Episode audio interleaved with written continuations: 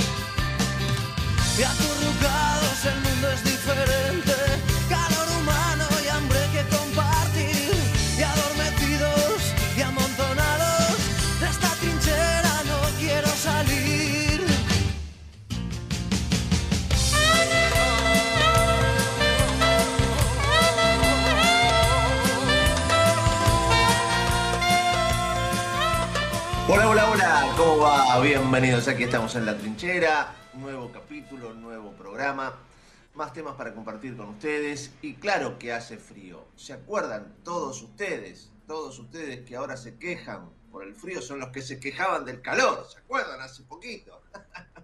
Acá estamos, un fresquete que te la regalo. ¿Cómo va, Raulito querido? Muy bien, querido amigo, tal cual, con mucho frío, pero está bien, no nos quejemos, ¿eh? es lo que uno venía esperando. Así que, como lógico, usted dice. está muy bien. ¿Viniste caminando a la radio? Sí, absolutamente. Vengo caminando este, con los puñitos apretados así porque tengo frío, me olvidé los guantes. Eh, No sé que te veo. Estás eh, onda Schwarzenegger, ¿viste? Estás, estás, estás. estás, estás bueno, póngale. fuerte, potente.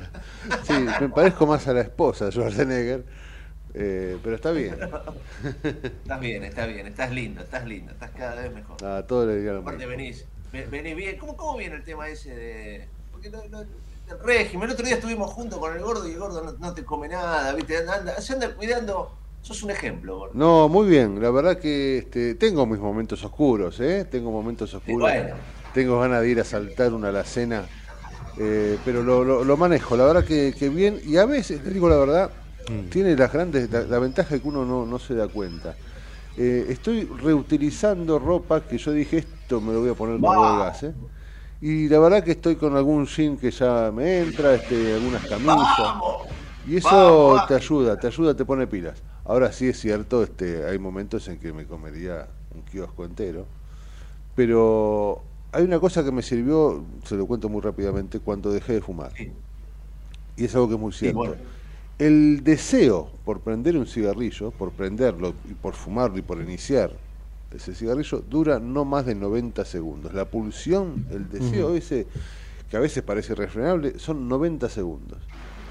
Y lo que a mí me habían recomendado, que me funcionó, es cuando vos tenés ganas, te parás, caminás, vas, venís, te comés este, un caramelo, te hablas de otra cosa, prendés la tele, la radio o te colgás de una araña, lo que sea, pero por 90 segundos. Lo voy a poner en práctica. Le digo la verdad, a mí me funcionó y me está funcionando con, con el deseo de este, abrir un dulce de leche. Sí, hay, hay que entender, está bueno pensar que no nos puede dominar Tal cual.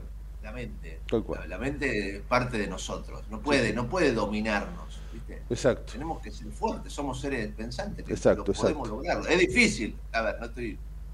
Sí, no es fácil. Bueno, como el otro día, ¿no? Que me comí, donde nos vimos, me comí dos, dos, No. dos empanadas.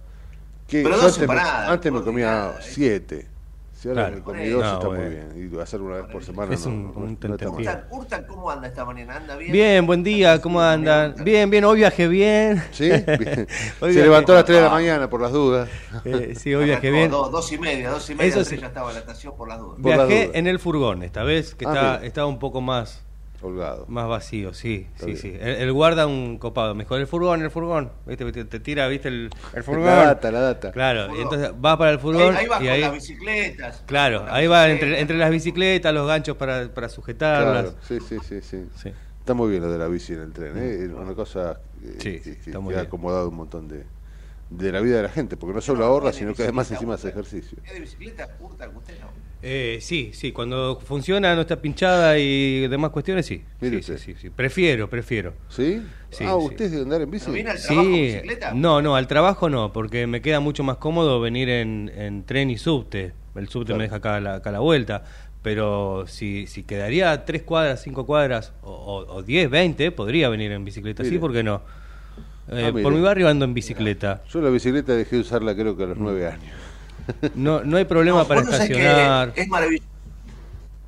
Es una revolución. La Sí, sí. bicicleta es una revolución. Si uno se Sí, cuenta. No, no, sin duda. Mi hermano, el más grande, usa mucha bici y se va por algún parque. Pero en bici. ¿eh? No me veo en esos monopatines que, han- que se ven muchos por acá por el Es centro. un peligro.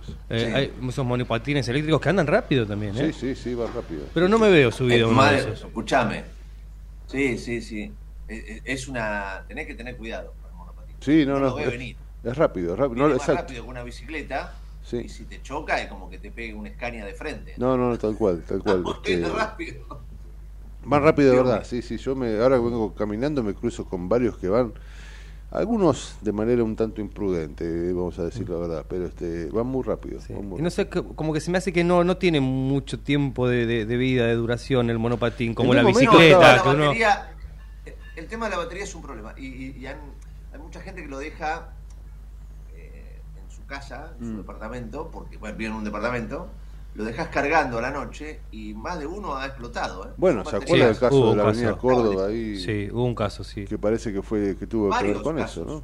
Sí, sí, sí, Varios. es un tema. Es un tema. Varios, varios, varios. Y cuando explota eso, no, no es que hace una chispita, ¿eh? te prende fuego la casa. No, no, no, claro.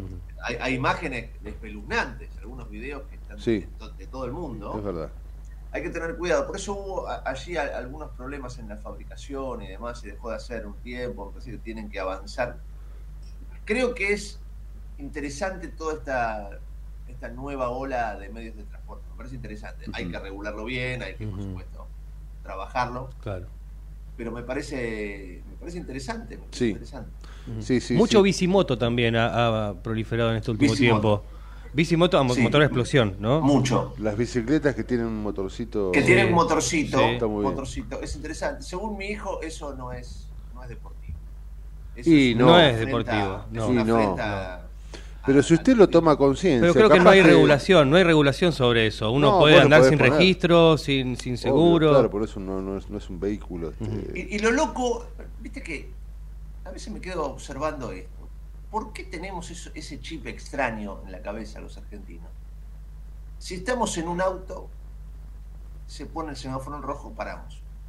Si estamos en una bicicleta, se pone el semáforo en rojo, el, semáforo no es para la bicicleta. Sí, sí, sí, es peligroso. No Sí, es para el monopatín, es verdad. no es. Es peligroso. Uno cree que porque no tiene chapa patente, las reglas del tránsito no son para uno. Sí, sí, como si no fuera un vehículo, ¿no? Y, vos, y, y lo ves pasar, vos frenás, y ping, pero te van a levantar, te va, Sí, va sí. a pasar el 38 cortando semáforo y te va a levantar. No, es que es peligroso de verdad. Y a veces este también, digo, no digo que sea siempre, pero he visto algún ciclista, eh, ¿cómo explicarlo sin insultarlo? bueno, que se cree el dueño y que entonces te asoma la bici y tenés que parar vos. Sí, de hecho hay, ¿Viste? hay algunos que lo filman, lo suben en las redes sociales como si fueran héroes. Claro, déjame bromar. Y, y son... Eh, seamos... este, No, que vienen, vienen, viste, zigzagueando, Sí. zigzagueando. Sí. Y a veces no se dan cuenta que uno los espejitos los usa. Viste que a veces te insultan. Eh, no usas el espejito. Yo lo estoy mirando. Sí, sí. Pasa que tengo tres espejos. Claro. Y tengo todo un. Yo voy mirando permanentemente. Yo miro, no estás.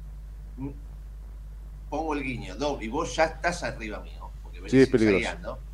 Porque me venís de, de- de- de derecha a izquierda, vos tenés que venir donde te corresponde. Exacto. Por eso, bueno, situación. Em, antes de, de meternos en, en lo- en los temas de hoy, quería compartir estas cosas que nos están pasando, que me parece que son, son fotos claras de la realidad, de la realidad argentina 2023. ¿Qué me pasó ayer?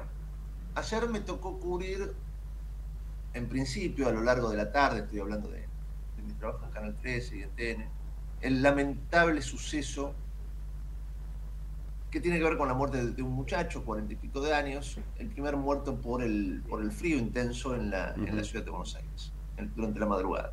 Se trataba de, de tres muchachos, este muchacho murió uruguayo, hacía ya bastante tiempo que estaban ranchando, así se llama cuando hacen la rancheada de ellos, eso quiere decir que tienen un lugar y generalmente a la noche se acomodan allí en el espacio de tiempo que va desde que cierra un local o empresa hasta que abre el otro día. Em, bueno, lamentablemente esto ocurrió. Imagínense una persona que está en situación de calle hace ya mucho tiempo, que se alimenta mal, más allá de que pasan distintas ONG y hasta el propio gobierno de la ciudad, llevando un plato caliente y demás, hay gente que está en condiciones de calle, que es terrible. Por supuesto, esto hay, hay que agregarle todo lo que eso implica, ¿no? En algunos casos, gente que se junta un manguito, se toma un vino y bah, el cuerpo se te va deteriorando, ¿no? Se te va deteriorando, la cabeza se te va yendo. Es complejo. Y este muchacho lamentablemente murió.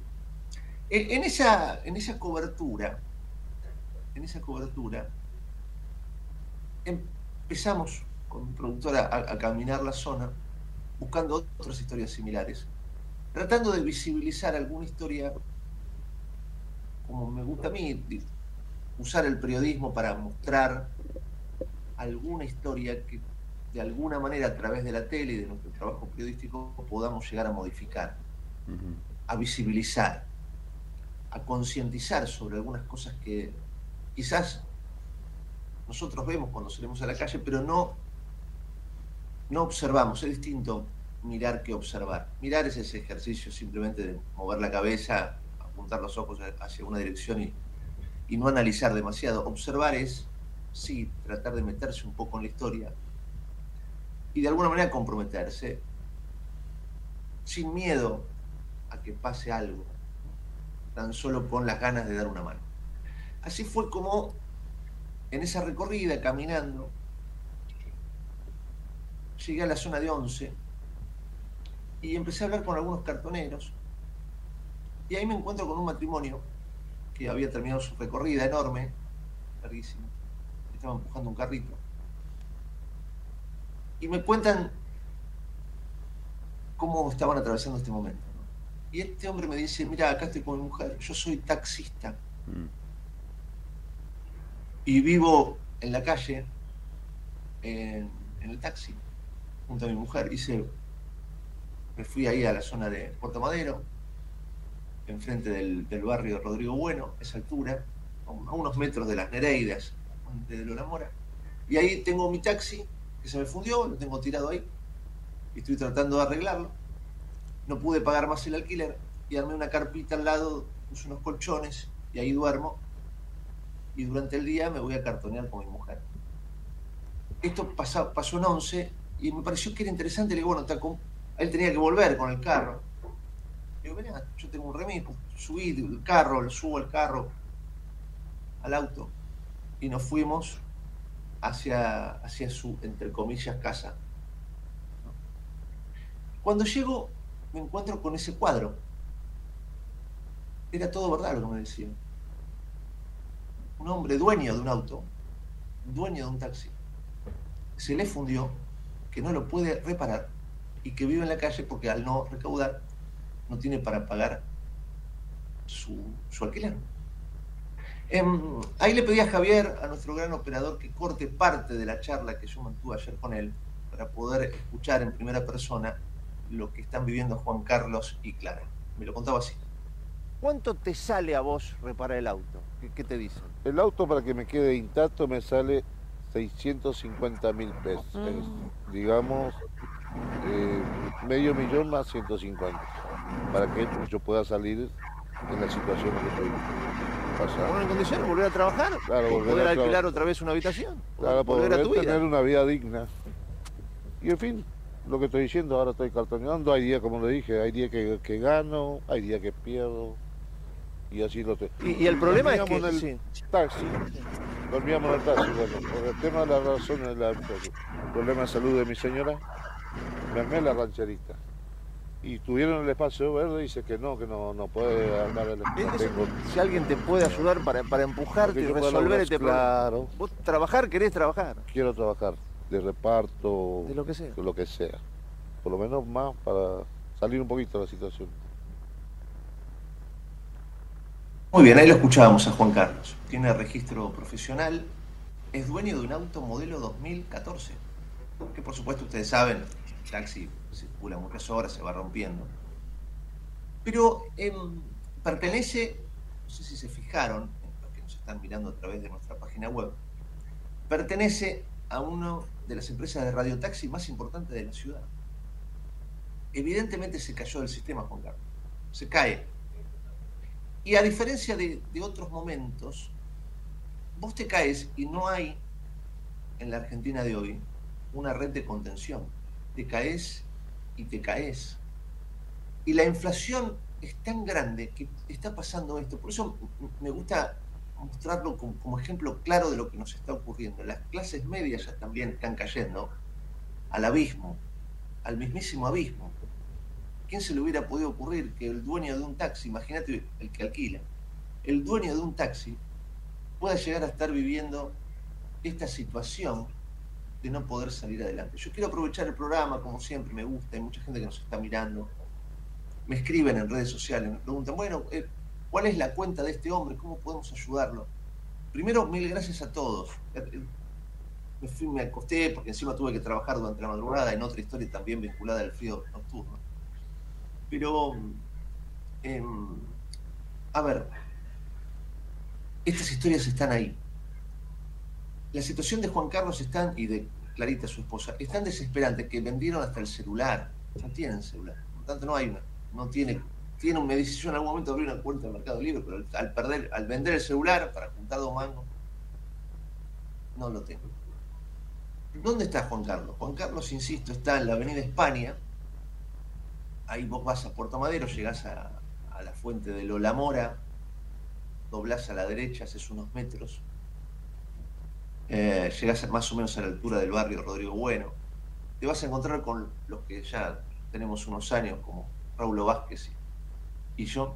Te vas a encontrar con aquellos puentecitos que te llevaban a la ciudad deportiva de La Boca y que de ahí, hacia unos metros, pasabas por una suerte de parque de diversiones muy lindo cuando nosotros éramos chicos y terminabas en el autocine Río de la Plata. A esa altura, a esa altura, del lado de la Avenida España, ahí está Juan Carlos, su señor. Em, he recibido muchos mensajes, me conmovió uno de un muchacho de Estados Unidos que me dijo, Gustavo, ¿cómo puedo hacer? Quiero pagar, si lo pago yo, la arreglo.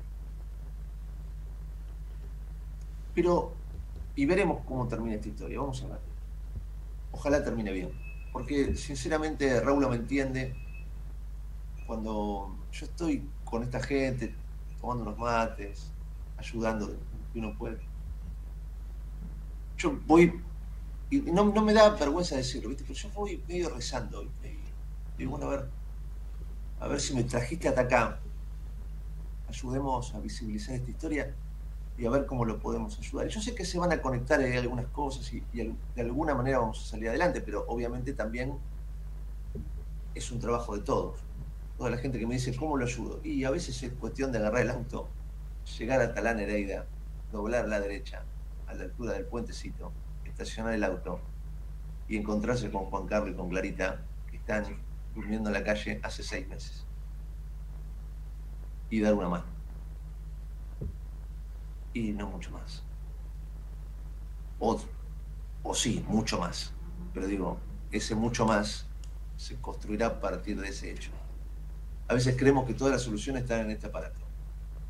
un celular, en la compu. Y a veces las soluciones están ahí, en, en llevar un paquete de yerba y charlar un rato y ver qué, qué puede hacer uno. Quizás pueda hacer mucho, quizás pueda hacer poco, quizás tan solo pueda poner la oreja. El caso de Juan Carlos y de Clarita no es un caso aislado. Hay miles de Juan Carlos y Claritas. El tema es que, por lo menos, nosotros fijémonos si podemos hacer algo.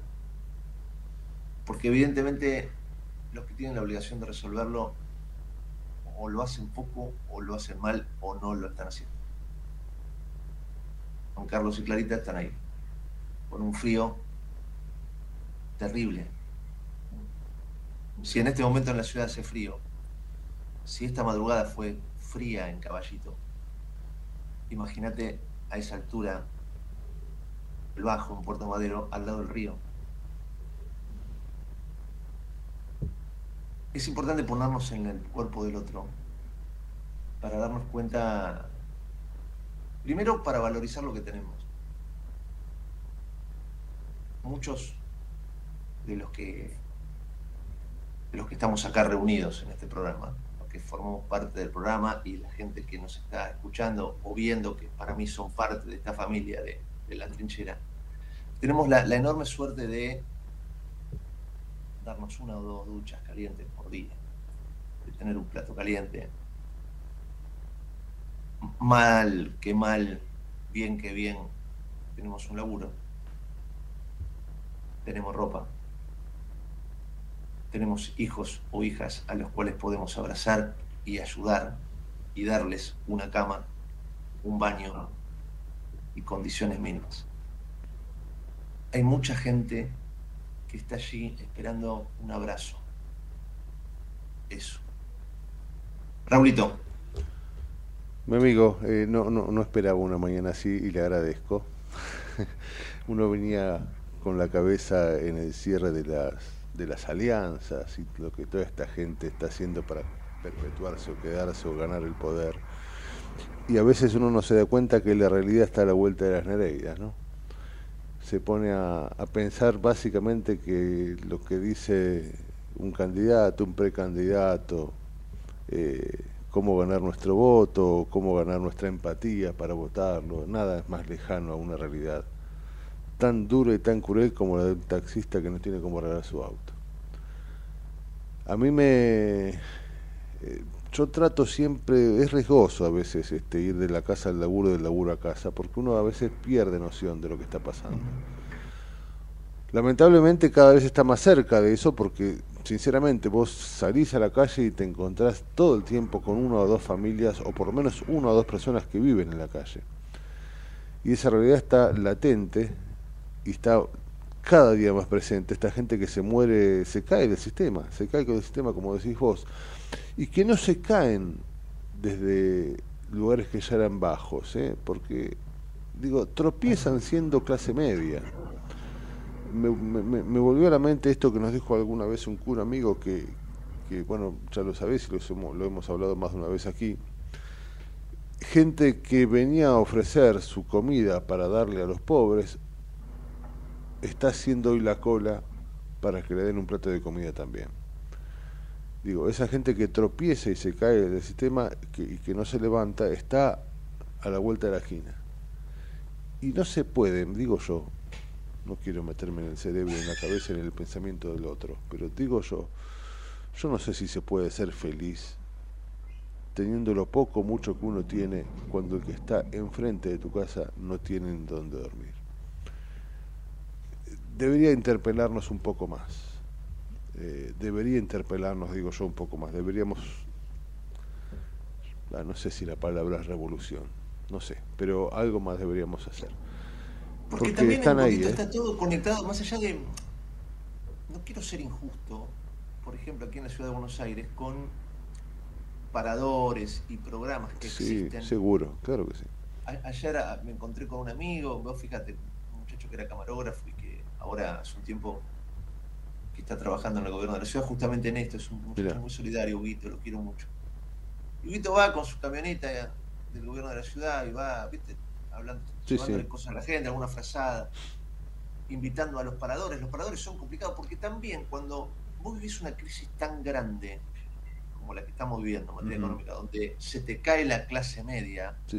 donde un taxista dueño de un auto se le funde el auto y no tiene para repararlo y termina en la calle.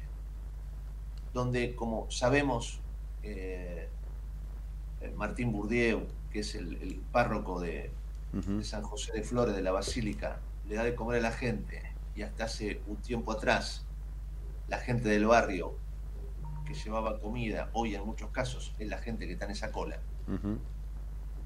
Entonces, ¿qué te ya no hay programa de asistencia? O sea, el problema, la macroeconomía es como una, es como una bomba, ¿entendés? Sí, sí, claro. Cuando hablamos de hoy, cuando hablamos del, del 50% del país pobre, ¿cómo- no hay programa asistencial que pueda hacer frente a semejante caos, y sobre todo los que tienen ganas de hacer cosas por la gente. En muchos casos ni siquiera. Lo, lo- lo- lo único que hacen es utilizar a la gente a la hora de una marcha, ya sabemos cómo son Sí, sí. a la hora de un voto. Pero digo, aquel que quiera hacer algo, también tenés recursos limitados ante una semejante, semejante catástrofe que estamos viendo. Hoy, hoy se va a conocer el número de inflación. Sí. Y estamos viendo ahí, Raulito y Mati, que ojalá esté un poquito por debajo el, el último registro, del 8.4, ojalá que esté por ahí por el 8. Sí, no es una buena noticia. No es una buena noticia. Este, que, que, que del 8.5 baje el 8.3, ponele, eh, no es una buena noticia. Realmente no es una buena noticia, no, no, no, no- es algo para, para festejar. Permítame decirle muy, muy rápidamente, porque yo sé que a usted no le gusta, que, que a mí se me infla el pecho, ¿eh? Se me infla el pecho Basta. al, al- al- al ver que hay una profesión que puede visibilizar ciertas cosas y que usted lo haga. No, no lo hacen todos. Eh, podría seguir hablando todo el programa, pero básicamente le agradezco. Le agradezco, porque no se trata solo de decir lo que pasa en determinados niveles del gobierno, ni la oposición, ni, ni, ni, ni- lo que pasa, no sé, en China, en Ucrania, o en... de- también se trata, me parece a mí, de decir lo que pasa a la vuelta de la esquina. Eh, que a veces son, son, cosas... son. Exactamente, las historias mínimas que hacen nuestra historia, ¿no? Y Eh, uno lo va aprendiendo con el, con el tiempo. Sí, sí, sí. Hace, ha- hace muchos años, muchos, muchos, estaba cubriendo una, una inundación terrible en el litoral argentino. Y los campos estaban destruidos. Y, bueno, cuando llegué empecé a, no sé, conseguir un avión eh, de fumigación y empezamos con mi camarógrafo, nos subíamos y mostrábamos, del- era un desastre, un desastre. Y hacíamos planos generales. Y al tercer día me llama, me llama mi jefe, también conocedor, y me dice, "Eh, está muy bien lo que estás haciendo, pero mostrame la, la espiga de trigo que se está muriendo Claro. de agua. Yo no lo entendía, le digo, ¿cómo? Si no, metete en el campo, mostrame la espiga de trigo que se está muriendo y hablar con el dueño de esa espiga. Claro. Digo, pero es el dueño de todo el campo. Me dice, sí, pero llévalo a la espiga y que te diga lo que le pasa. Y así fue, lo agarré al hombre, nos, lo metimos en el- entre el medio del trigal muerto, que se moría, y me habló de esa espiga de trigo. Y ahí al tipo se le vino todo, todo encima, ¿no? Todo el trabajo de tanto tiempo. Esa espiga representaba tanto. Claro. Y, y esta es un poco la historia. A veces, nos- claro, nos abomba la realidad general. Y, y son esas espigas que están ahí. ¿no? Y también hay que Sí, mirar. sí, sí. Que, seguramente hay varias espigas dando vuelta muy cerca nuestro y que eso hacen un tejido social que, que está, está muy, muy, muy, muy complicado, está muy, muy, muy duro. Y a veces está bien visibilizarlo. ¿eh? Me parece que es un ejercicio que deberíamos hacer todos los días, inclusive, inclusive, aunque más no sea, para entender dónde estamos parados y para agradecer cada cosa que tenemos, mucha o poca. Eh, eso también nos hace mejor personas. Sin duda. 10 y 36, nos pasamos un poquito, pero tenemos mucho más para Dale. compartir con ustedes. Dale. En el medio del caos, pero con buena información. Metete con nosotros a La Trinchera, en pleno corazón de Buenos Aires, con la conducción de Gustavo Tubio. La Trinchera, por ecomedios.com y AM1220. En cada momento, el municipio de Tigre está con vos. Tigre es mi vida. Municipalidad de Tigre. Mujer, ahora te toca a vos. La Municipalidad de Merlo organiza jornadas de salud integral para la mujer y su familia. Atención médica, mamografías, obstetricia, odontología, pediatría, vacunación, entre otras especialidades de forma gratuita. Accede al cronograma en www.merlo.gov.ar barra salud integral mujer. Intendencia Menéndez. 28, 34, 58. 73. No importa si tenés 18 o 70 años, vos también podés terminar la secundaria de forma virtual y desde cualquier lugar del país. Con educación hay futuro. Conoce más en buenosaires.gov.ar barra Terminal Secundaria. Buenos Aires Ciudad. ¿Sabías que todos los accidentes por inhalación de monóxido de carbono son evitables? Chequea que la llama de tus artefactos sea siempre azul. No olvides ventilar los ambientes de tu hogar todos los días, verificando que las rejillas cuenten con salida al exterior y las ventilaciones no estén tapadas ni sucias. Y controla las instalaciones internas con un gasista matriculado. Con estos consejos, proteges a tu familia. Metrogas, damos calor. En Ezeiza sumamos 100 patrulleros nuevos para la prevención del delito. Con más seguridad, seguimos para adelante. Ezeiza Municipio. Gestión Gastón Granados.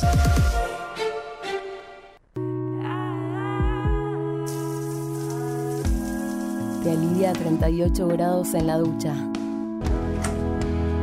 Te refresca a 5 grados cuando abrís la heladera a la madrugada. La disfrutás porque la tomamos en serio. Aiza, lo bueno del agua llega.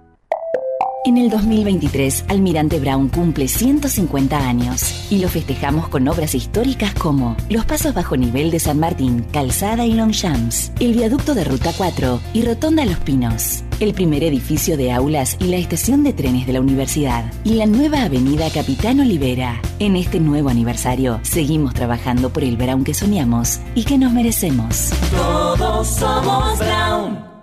Vení al Mercado Morón. Panadería. Frutas y verduras. Lácteos. Limpieza. Carnes y pescados. Pastas y almacén. Abierto de lunes a sábados de 9 a 18. Y domingos de 9 a 13. Reintegro del 40% de tu compra abonando con cuenta DNI. Mercado, Mercado Morón. Morón. Avenida Perón, ex Caona 3883. Intendente Lucas Gui. Ingresá a Edesur. Cambia a factura digital y colabora con el medio ambiente reduciendo tu consumo de papel. Es un pequeño gran cambio para un mundo más sustentable. Adherite en edesur.com.ar o en la app Edesur en tu celular. Ituzaingó suma más herramientas de seguridad. Ya podés ser parte del programa Ojos en Alerta, la red de prevención ciudadana que te permite alertar a través de WhatsApp cualquier emergencia o situación sospechosa en la vía pública. Enviando un mensaje con ubicación, foto o audio, podés contactarte con el centro de monitoreo para que localice la zona y envíe la asistencia necesaria. Conoce cómo sumarte a esta red de prevención ingresando en miituzaingó.gov.ar. Gobierno Municipal de Ituzaingó. Secretaría de Seguridad. Teléfonos útiles José Cepaz. Emergencias 911. Comando Patrulla 02320 440005. Comisaría Primera 02320 422 111. Comisaría Segunda 02320 466 661. Comisaría Tercera 02320 446002. Bomberos José Cepaz 02320 422222. Ambulancias 02320 439300. Secretaría de Seguridad 02320 447464. Defensa Civil 02320 441900. COM 02320 433856. Emergencias COVID 107 147 11 56 18 30 25 y 11 56 18 30 66. José Cepaz Municipalidad. Intendencia Mario Ishi. Lanús es el primer municipio en incorporar el uso de armas no letales para equipar a las fuerzas de seguridad municipales que desarrollan tareas de prevención en zonas de alto tránsito como centros comerciales, estaciones de trenes y centros de transbordo. Queremos agentes de seguridad más preparados, especializados y mejor equipados para enfrentar el delito urbano. Informate en lanus.gov.ar. Lanús nos une. Queremos que traigas tu empresa a Esteban Echeverría. Te ofrecemos un municipio ordenado y transparente, la mejor ubicación y algo que no te ofrece nadie. Cinco años sin pagar nada. Sí, hasta el 2027 para que no pares de crecer. Esteban Echeverría, un municipio ordenado para seguir creciendo. De 10 a 12 entra a la trinchera que hay lugar. En la trinchera, con Gustavo Tubio.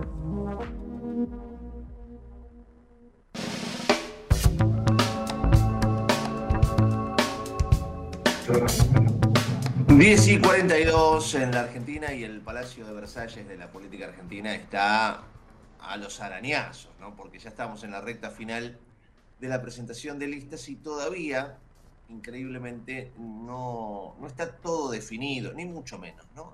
En algunos casos vos me podrás decir, bueno, siempre pasa. Sí, siempre pasa en cargos menores, por decirlo de, alguna manera, no en los principales. faltando tan poco tiempo, pero bueno, es extraño lo que está pasando y por eso lo llamamos a Federico González, que es un, enorme analista político, para que nos cueste un poquito cuál es el panorama a esta hora. Federico, qué placer escucharte. Gustavo Tubio, Raúl Vázquez. Te saludan. Buen día. Buen día, Gustavo y Raúl. Gracias por el llamado. Bueno, buen día. ¿Cómo ves el, panorama? ¿Qué, sorpresas, si hay alguna, eh, te está provocando este escenario? Eh, bueno, depende en qué nivel de detalle, ¿no? En el de la micro de hoy, cómo se definen algunos temas, yo creo que ahí hay, es más para un periodista de investigación que está ahí metido en el tema, uno medio la ve de afuera. Te puedo hablar un poco más de la macro.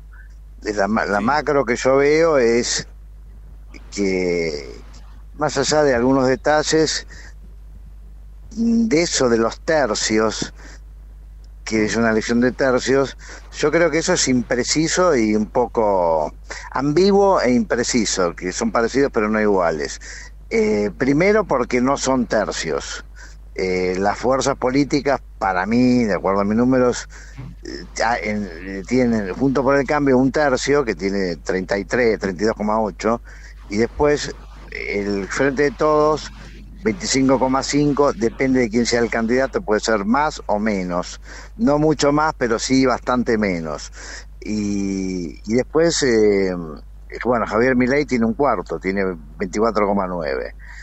Eh, y bueno, y después ya cuando uno le pone nombre y apellido a eso, concretamente en Juntos por el Cambio, más allá de todas estas escaramuzas, o como uno la quiere llamar de los últimos días, con Ciaretti sí, Ciaretti no, Patricia, para nosotros Patricia Bullrich le va a ganar muy cómodamente a la reta, por los números que tenemos hoy. Mm. Tenemos un 2 a 1, tenemos eh, Patricia Bullrich cerca de, de 20 y, y, Rodríguez Larreta cerca de, no llega a 8. O sea que es una diferencia importante. Larreta también manejaba esos números y por eso intentó esta jugada con Schiaretti? Y yo creo que en parte sí, en parte lo quería hacer más allá de. Es decir, a mí me parece que bueno, que lo de Giaretti es. Eh, eh, querer sumar a Giaretti es compatible con la estrategia y con la filosofía de, la reta de, y con su diagnóstico de, de, que el gobierno de Macri, entre otros aspectos, fracasó porque fue muy endogámico. Entonces yo creo que él tiene esa visión que para mí es atendible, bueno, es un punto de vista y es un dilema clásico de, la política de la vida, que es el, principismo versus la negociación. Soy muy principista, soy un puro, pero me quedo solo. Y negocio y bueno, estiro tanto que al final eh, se, rom se dobla, se dobla mucho, no se rompe, pero se dobla mucho. Eh, siguiendo la idea de, que esa idea de Alem, ¿no? Entonces me parece que eso él quería hacer eso. Ahora, lo que pasa es que eligió un mal momento, inoportuno, no calculó, eh, innecesario, eh, de, malos modos, porque se mandó solo. Y ahí sí, para mí lo impulsó que se sabe perdedor o débil o que podría perder. Y entonces yo creo que él quiere sobrecompensar eh, esta supuesta falencia que le puso o la sociedad o los medios o, o sus adversarios de, que es un tibio, de que es un, una paloma, de que es débil. Entonces eh, la sobrecompensa y anda, yo diría como metáfora, anda por la vida política sacando pecho y, y haciendo bravuconadas. Y eso a veces te sale bien, a veces te sale mal. Para mí, yo creo que le salió un poco mal, después medio que quedó diluido y yo creo que, bueno, eso, no sé después cómo se resolverá, pero para mí no va a andar eso. Federico, ¿cómo te va? Raúl Vázquez te saluda, ¿cómo estás? Un placer. Este, ¿Qué tal? Un buen día, ¿qué tal? Muy bien. Vos sabés que, que, que te escuchaba y me, me, gustaría, está bien que sería un tanto futurismo, pero bueno, tu capacidad de análisis capaz que nos ayuda a, a, a vislumbrar lo que puede ocurrir. El acuerdismo obviamente supone que imaginemos, porque la verdad que uno se pone a pensar y en algún punto algún si, si, hubiera sentido común estaría planteándonos que es muy posible que el gobierno que, que, asuma el 10 de diciembre va a tener un color distinto al que está hoy en casa de gobierno. Eso es por lo menos lo que lo que parece. Pero así al, al mismo tiempo está como vos decís no el acuerdismo y el principismo.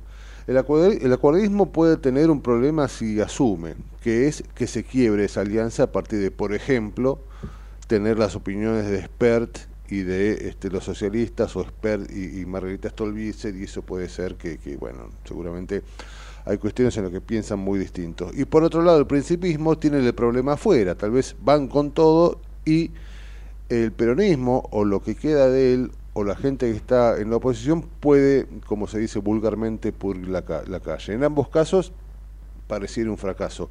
¿Cómo, cómo, cómo ves esa, esa posibilidad vos?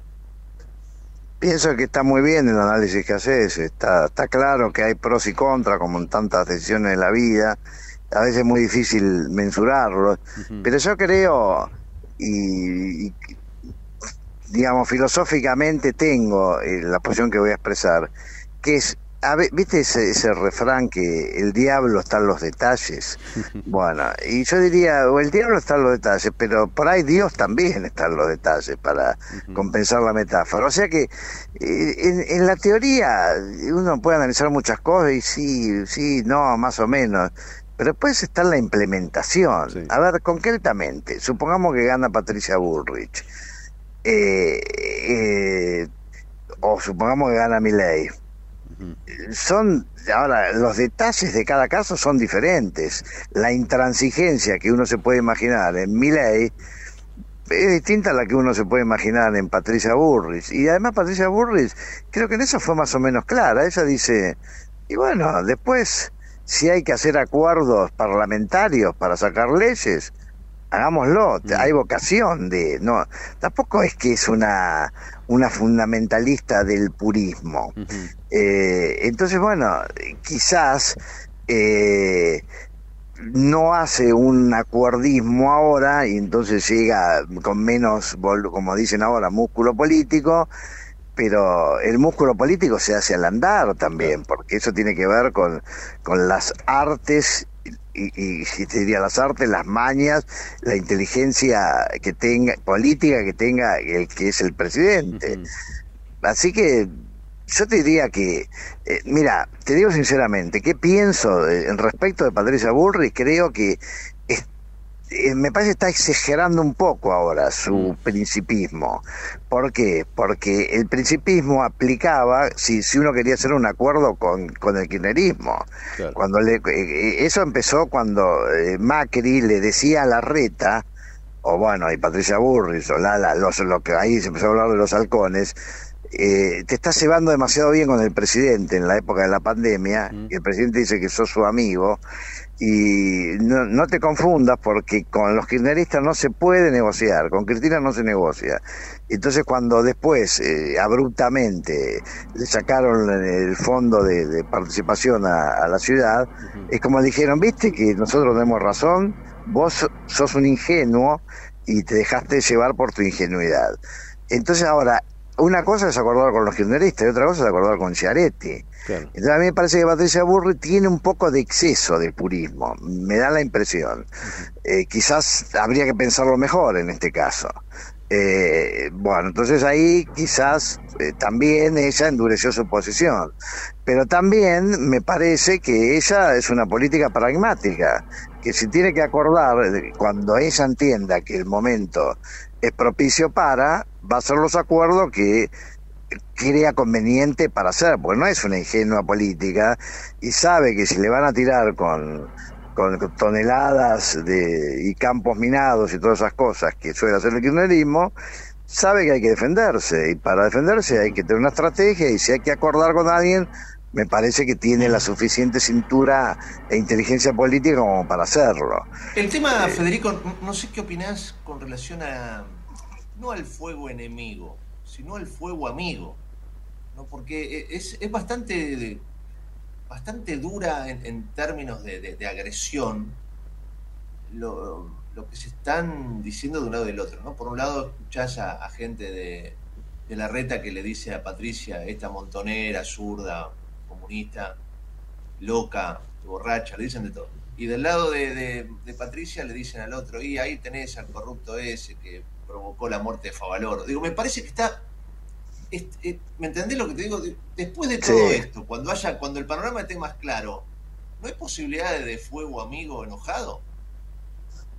Está muy buena la pregunta. Mira, yo creo que siempre hay que estar abiertos a todas las posibilidades. Cuando vos me decías cómo, cómo lo de fuego amigo y, bueno, como lo que se dice cada bando, me hizo acordar, me vino a la mente la metáfora de la caja de Pandora, cuando uno abre una paso en estos tiempos, eh, digamos, beligerantes de la política, y bueno, es que la grieta ahora la tenés adentro, abriste la caja de Pandora de la disputa, bueno, acá esto se va a dar con munición gruesa, bueno.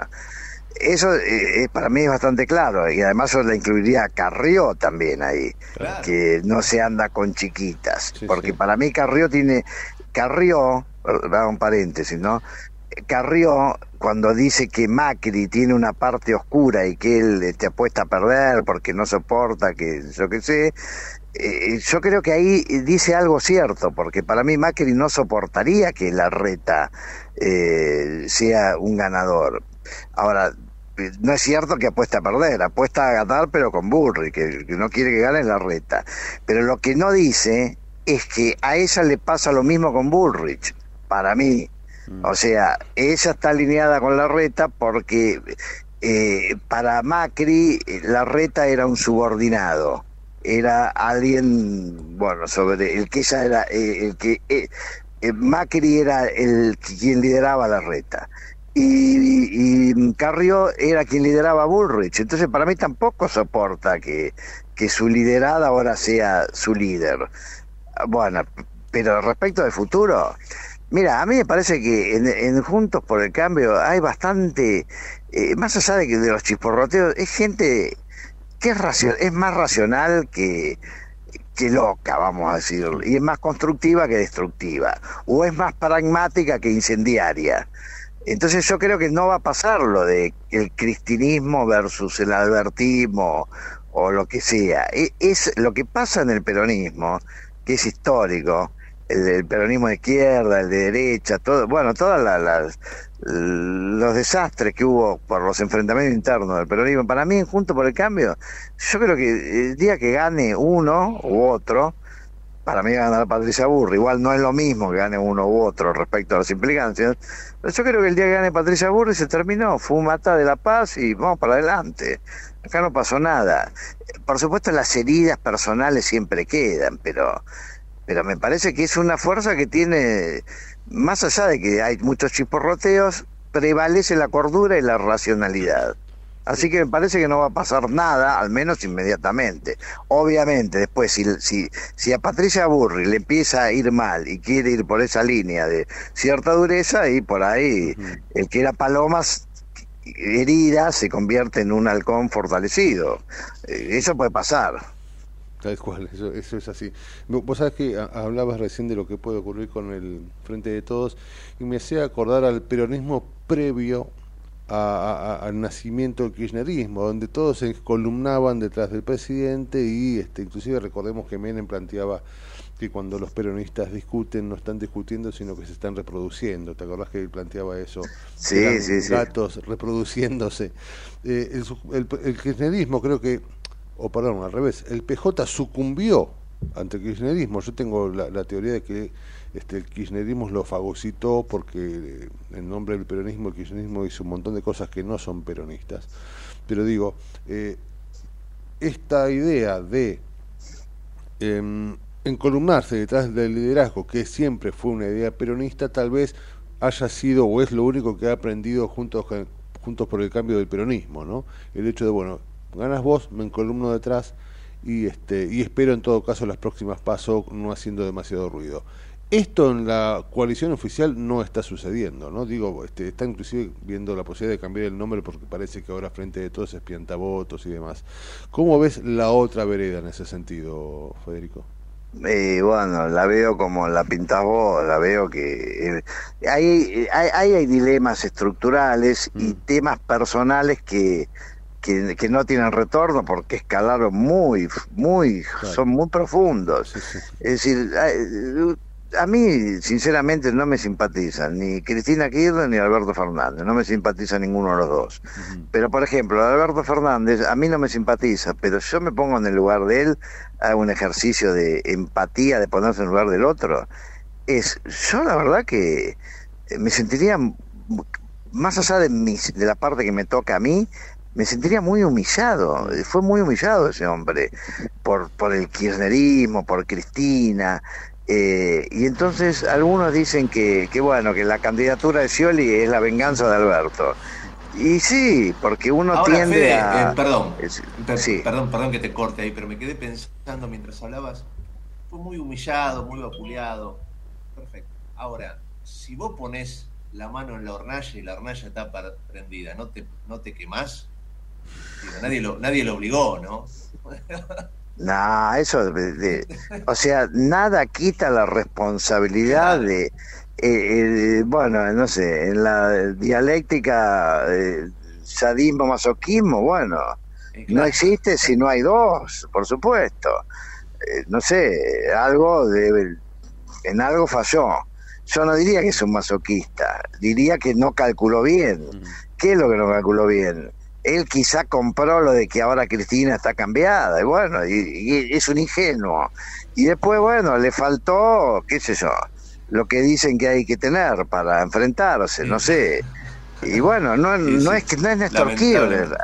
A Néstor Kirchner no le hubiese pasado eso. A Menem tampoco. No sé cómo lo hubiesen resuelto, sí. No, nada, era, ya estamos en las 11, te tengo que despedir, pero sinceramente te agradezco. Excelente la, la- la mirada, el análisis, y obviamente es tan complejo, viste, que uno se marea.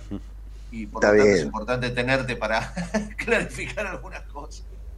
Bueno, no sé si clarificamos o le- por lo menos le ponemos algunos matices a la complejidad. Pero muy buenas las preguntas de ustedes, porque las preguntas a uno lo hacen desplegar posibilidades, así que les agradezco yo también. Gracias, Federico. Gracias, Fijo, abrazo grande. Bueno, un abrazo, buenos días, chao. González, consultor Chao. político, eh, interesante. Raúl, Sí, sí. Interesante. Sí, sí, sí, un tipo muy, muy sagaz. Sabe, sa- sabe leer, sabe leer muy bien. Tal cual. Las 11 de la mañana ya se está acomodando Matías Matute Urtac para contarte Con las los puños llenos de verdades. 11 de la mañana aquí en Ecomedios y arrancamos la segunda hora, dale. Desde Buenos Aires, transmite LRI 224, AM 1220, Ecomedios. Econoticias. Toda la información al instante.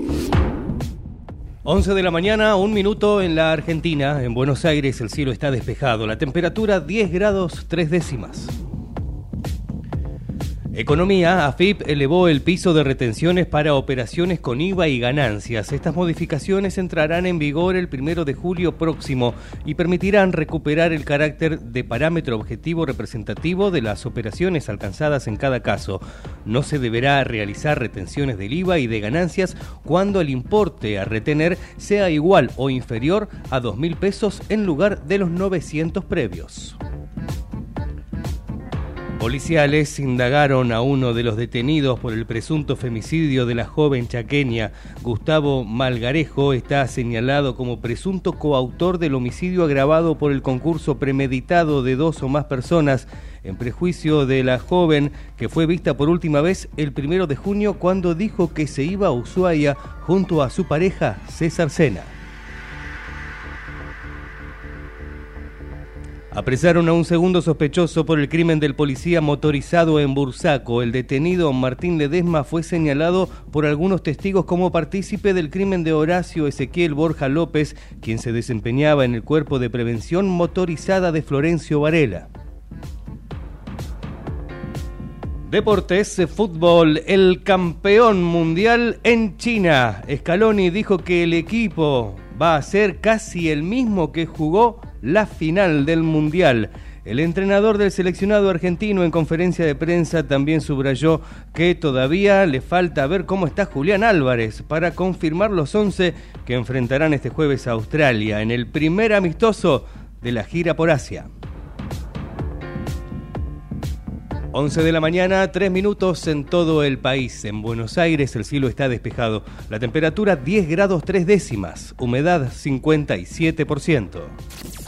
La mejor información pasó por Econoticias. Ecomedios.com. Desde Buenos Aires, transmite LRI 224, AM 1220, Ecomedios.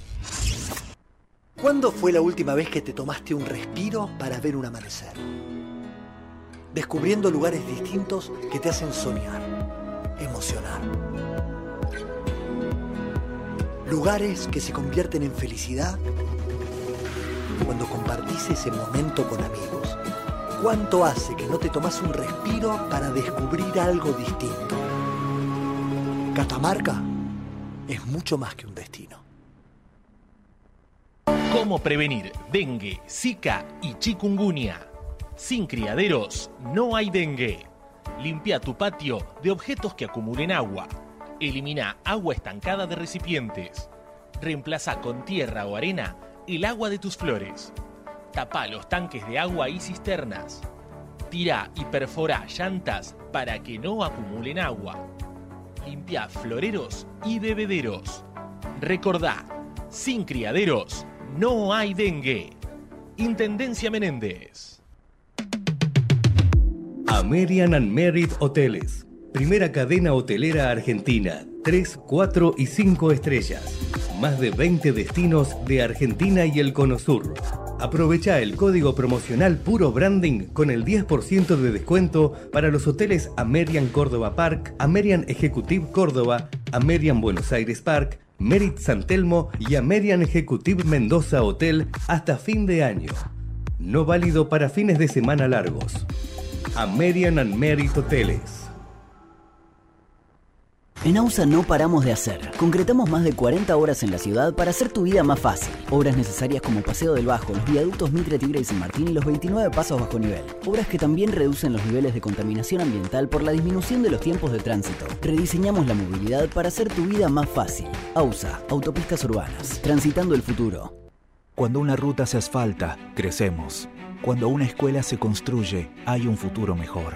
Cuando un hospital te atiende, tus derechos se respetan. Con vos es posible. Todas y todos por la provincia. Unidos hacemos más. ARBA, Agencia de Recaudación de la Provincia de Buenos Aires. Informate en ecomedios.com. Seguinos en Instagram, arroba ecomedios. Seguimos en La Trinchera. Estamos en la segunda hora, con la conducción de Gustavo Tubio.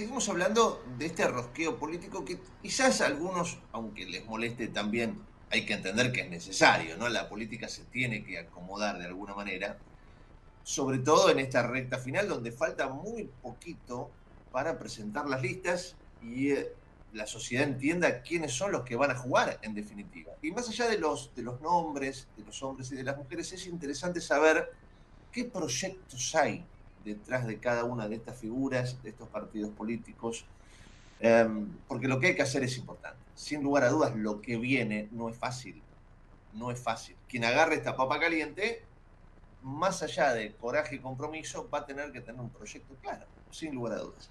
Tenemos en línea, y es un gusto tenerla a Cintia Houghton, referente del partido Más Valores, presidenta del Consejo Social de la Ciudad de Buenos Aires, una mujer comprometida, con ideas, que nos puede ayudar un poco a reflexionar sobre lo que viene. ¿Qué tal, Cintia? Qué placer escucharte. Gustavo Tubio, Raúl Vázquez, te saludan. Buen día. ¿Qué tal, Gustavo, Raúl? Un día, una alegría estar en contacto con ustedes. Buen día. igualmente. A ver, ¿cómo estás viviendo, te diría hasta a nivel personal, esta recta final, donde queda mucho por, por definir, ¿no? Claramente. Em, ¿Cómo, estás atravesando esta, esta etapa?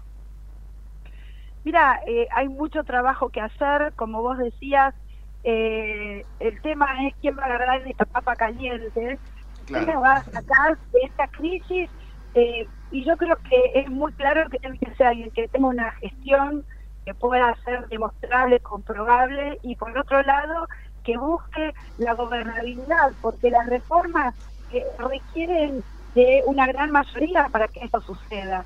Así que yo entiendo que la gente está muy, digamos, eh, preocupada viendo las internas. Bueno, en realidad están preocupados por otras situaciones, ¿no? Las internas van a pasar. Pero, pero la realidad es que en, en muchos países del mundo los partidos políticos tienen internas partidarias lamentablemente en la Argentina tenemos esto de las pasos, que es un invento de que las internas sean abiertas, obligatorias. Entonces nos meten a los ciudadanos en una situación en donde van escuchando todos estos procesos que son para poder para que decante el día de mañana, en este caso la semana que viene, cuáles son las listas de las primarias recién, o sea, las que van a presentarse en las pasos. Así que eh, ahora es es normal que en los partidos políticos sucedan estas estas internas, sobre todo cuando van creciendo, ¿no? Y hay distintas propuestas, distintos liderazgos. En el caso de Juntos, lo particular es que son varios partidos, cada una tiene sus internas, y, y aparte está la permutación o combinación posible entre unos y otros, es mucho. Lo que sí nosotros esperamos que en este proceso de decantación este, no haya no haya agravios que después no, no puedan digamos, no se puedan remontar, porque, reitero, acá eso, eso me preocupa. Sea, que recién se lo preguntaba a, Federico González. A mí me, preocupa eh, eso que vos señalás, ¿no? Cuando una interna a veces llega a lugares de agresión personal, que vos decís, ojo con, porque después hay un después, ¿no? Hay un mañana. Digo, a, ver si, si, el fuego este, amigo termina dañando fuerte. Yo, yo estoy viendo, desde afuera, por supuesto, lo que está pasando allí en Juntos por el Cambio, y esas agresiones de Montonera, Male, y del otro lado, y vos lo mataste a, o fuiste responsable a Monte Favaló, digo, epa, me parece como que se está atravesando ciertos límites que son complicados. Sí, eh, mira, vos antes cuando me presentaste, me presentaste como presidente del partido Más Valores, nuestro partido es un partido chico, pero que tiene muy claro que justamente los valores no solamente tienen que estar en la agenda, sino que también tiene que ser parte de nuestra conducta, ¿no? Como, como políticos. Y, hoy en día, y sobre todo para salir de esta época, necesitamos tender puentes. Ahora bien, en, esta, en estos debates, lo que yo veo claramente es que Horacio Rodríguez Larreta no es quien busca la agresión, sino que, eh, digo, porque no todos son tan agresivos como otros, y en ese sentido yo veo en él el liderazgo que, hace que él entiende que el día después de después del 24 y después de las elecciones de las PASO tenemos que estar todos juntos entonces reitero no no hay una de parte de él y de parte de todo su equipo no de Diego Santilli con quien estoy recorriendo la provincia de Buenos Aires eh, la verdad es que no veo esa ese grado de confrontación más allá de que, bueno, algunas agresiones a veces, algunos agravios hay que contestarlos, ¿no? Pero pero no es nuestro estilo de hacer política. En mi caso, en mi caso siempre ha sucedido de la misma manera. Cuando tocan fondo, fondo, fondo, bueno, uno tiene que saltar. Pero si no, la idea es tender puentes y aparte de mostrar la mejor versión de cada uno como políticos, ¿no? Porque hoy vemos que la gente dice, no quiero más de la política, eh, algunos se suman a esta idea de casta. Eh, yo les puedo decir que conozco mucha gente que hace política con una vocación de servicio, buscando el bien común. Quizás este, esa parte no se ve, esa faceta no se ve, porque ojo que también los medios se enganchan, ¿no? Con parte de, del debate público y a veces no se escuchan las propuestas y propuestas hay, propuestas hay y muchas. Así que eh, la verdad que en ese sentido yo por eso también estoy eh, trabajando muchísimo porque es eh, terminar de elaborar las propuestas del 24 al 27, porque acá no es solamente que vamos a hacer el día 1. Muchos te preguntan, ¿qué vas a hacer el día 1? Pará, que voy a hacer el día 1, el día más 200 y el día más 500, ¿no? este, porque es lo que la gente necesita, poder vivir tranquilo. Cintia, ¿cómo te va? Raúl Vázquez te, te saluda. Vos sabés que me gustaría meterme en algo que tiene que ver con la propuesta también y que me resulta este, muy, muy, muy interesante. Desde hace tiempo, no sé si, si décadas, pero desde hace bastante tiempo, hay sectores eh, evangélicos que intentan hacer pie y de alguna manera incidir, si se quiere, en los debates públicos y, en la forma de hacer política y eso me parece que, hay que dar la, bienvenida. ¿no? En ese punto me parece que tu presencia eh, implica una mirada social en las cuestiones del país y sobre todo en las cuestiones que van a tener con, la provincia de Buenos Aires, ¿no? las cuestiones más sociales. Eh, ¿Cómo estás encarando esto? En principio tu idea es ser vicegobernadora de, de, Santilli. ¿Cómo, ¿Cómo, estás encarando esto? Porque justamente la provincia de Buenos Aires tiene cuestiones sociales muy, muy, muy complicadas que atender, ¿no? Sí, nosotros eh, siempre trabajamos en esos temas. De hecho, yo como presidente del Consejo Social de la Ciudad de Buenos Aires, porque es la jurisdicción en donde me toca ejecutar estos ejes, decidimos cinco ejes de trabajo que tienen que ver con la realidad de lo que se vive en el marco de las familias, ¿no? Porque uno habla, por supuesto, de inseguridad, por supuesto, de la inflación, eso nos pega a todos, en todo el país. Pero hay situaciones que le pegan mucho a, las familias o que o que tienen que convivir con eso, y de eso mucho no se habla. Por ejemplo, el tema de las adicciones. Y vos mencionabas la problemática de la, de la provincia de Buenos Aires, y es terrible el problema de las adicciones, los padres no saben a dónde acudir, no hay trabajo de prevención, no hay centros de rehabilitación, eh, entonces nosotros estamos metiéndonos en eso. En la agenda de personas con discapacidad, eh, vos sabías que 12,6% eh, por ciento de los habitantes en la Argentina son personas con cierto grado de discapacidad. Esto es una familia sobre cuatro. Y yo te digo, nosotros en la Ciudad de Buenos Aires hablamos de paradas accesibles, inclusivas, accesibilidad. Y en La Matanza, y en La Ferrere, y en Merlo, y en José Cepaz, sea, no existe. Eh, yo estuve en la casa de unos cieguitos que no pueden salir, tienen trabajo, y no pueden salir porque no les pavimentaron su vereda. ¿se entiende? Entonces, eh, esa también es la otra mirada, ¿no? Hacia lo social. es, la, deuda, Cintia, claro, es la, deuda activa que tenemos eh, con, tanta gente, ¿no? Yo te escucho y, se me vienen a la cabeza imágenes que vivo diariamente, ¿viste? Yo trabajo en el conurbano todo el tiempo. Te llevo a ver a sí. la, la mm. cantidad de... Llueven dos gotas se embarran las, las, calles. La gente no puede salir ni con silla de rueda, ni caminando, no puede ir al colegio, no puede hacer nada. O sea, y todo esto a 10 minutos del obelisco. O sea, evidentemente, y, el tema de la droga que vos señalás, Cintia, es tremendo, tremendo. ¿Te acuerdas hace poco tiempo cuando, cuando fue el, famoso caso de la droga adulterada, no? allí me. ¿Te acordás que este, el ministro Berni hablaba de no, no hay que tomar de la mala, ¿no? Una cosa increíble. No, no. Es, increíble. Es terrible. La verdad es que eso es como hablar del desconocimiento de lo que están de lo que está padeciendo la gente. Te cuento algo. Hoy estuvimos en una reunión acá de ministros del gabinete y, un, y parte de la agenda es hablar de la problemática de la gente en situación de calle. Bueno, yo te quiero decir que la mayoría son personas o que tienen problemas de adicciones o problemas de salud mental. Para eso hay una ley que es nefasta, que es la ley de salud mental, en donde está incluido el tema de, adicciones. Y de eso no se habla, que necesitamos una ley de adicciones, porque hoy en día, el otro día hice un evento en donde estuvo Marina Carpentier, la mamá de Chano, y ella la puede contar, todavía la está luchando. hay tantas madres que perdieron a sus hijos porque porque no tienen a dónde acudir. Entonces, em, hay muchísimos suicidios adolescentes. De eso no se habla. De eso no se habla. que eh, quiero, quiero volver a, reflexionar con vos aquella, aquel episodio de la, de la droga mala, ¿no? Increíble, como si la, la otra fuera buena, ¿no? Em, a, mí me pasó en esa cobertura de esos días, claro, ahí se metió la policía, bueno, rompieron ese búnker, uno entre mil millones que siguen funcionando, pero ese se rompe. Y a los tres o cuatro días, Cintia, claro, ¿con qué panorama te encontraba? Con todos los chicos y las chicas que consumen en ese lugar sin ninguna clase de asistencia. Y yo me preguntaba, digo, aquí el Estado no solamente tiene que venir a romper el búnker. Eso hay que hacerlo, por supuesto. Y después tiene que tener presencia con carpas sanitarias y demás y atender a todos esos chicos y chicas que están saliendo eh, o empezando a entrar en la abstinencia, que es un desastre social. Y yo miraba para todos lados y no encontraba a nadie. Digo, ¿cómo no hay nadie acá trabajando en esto?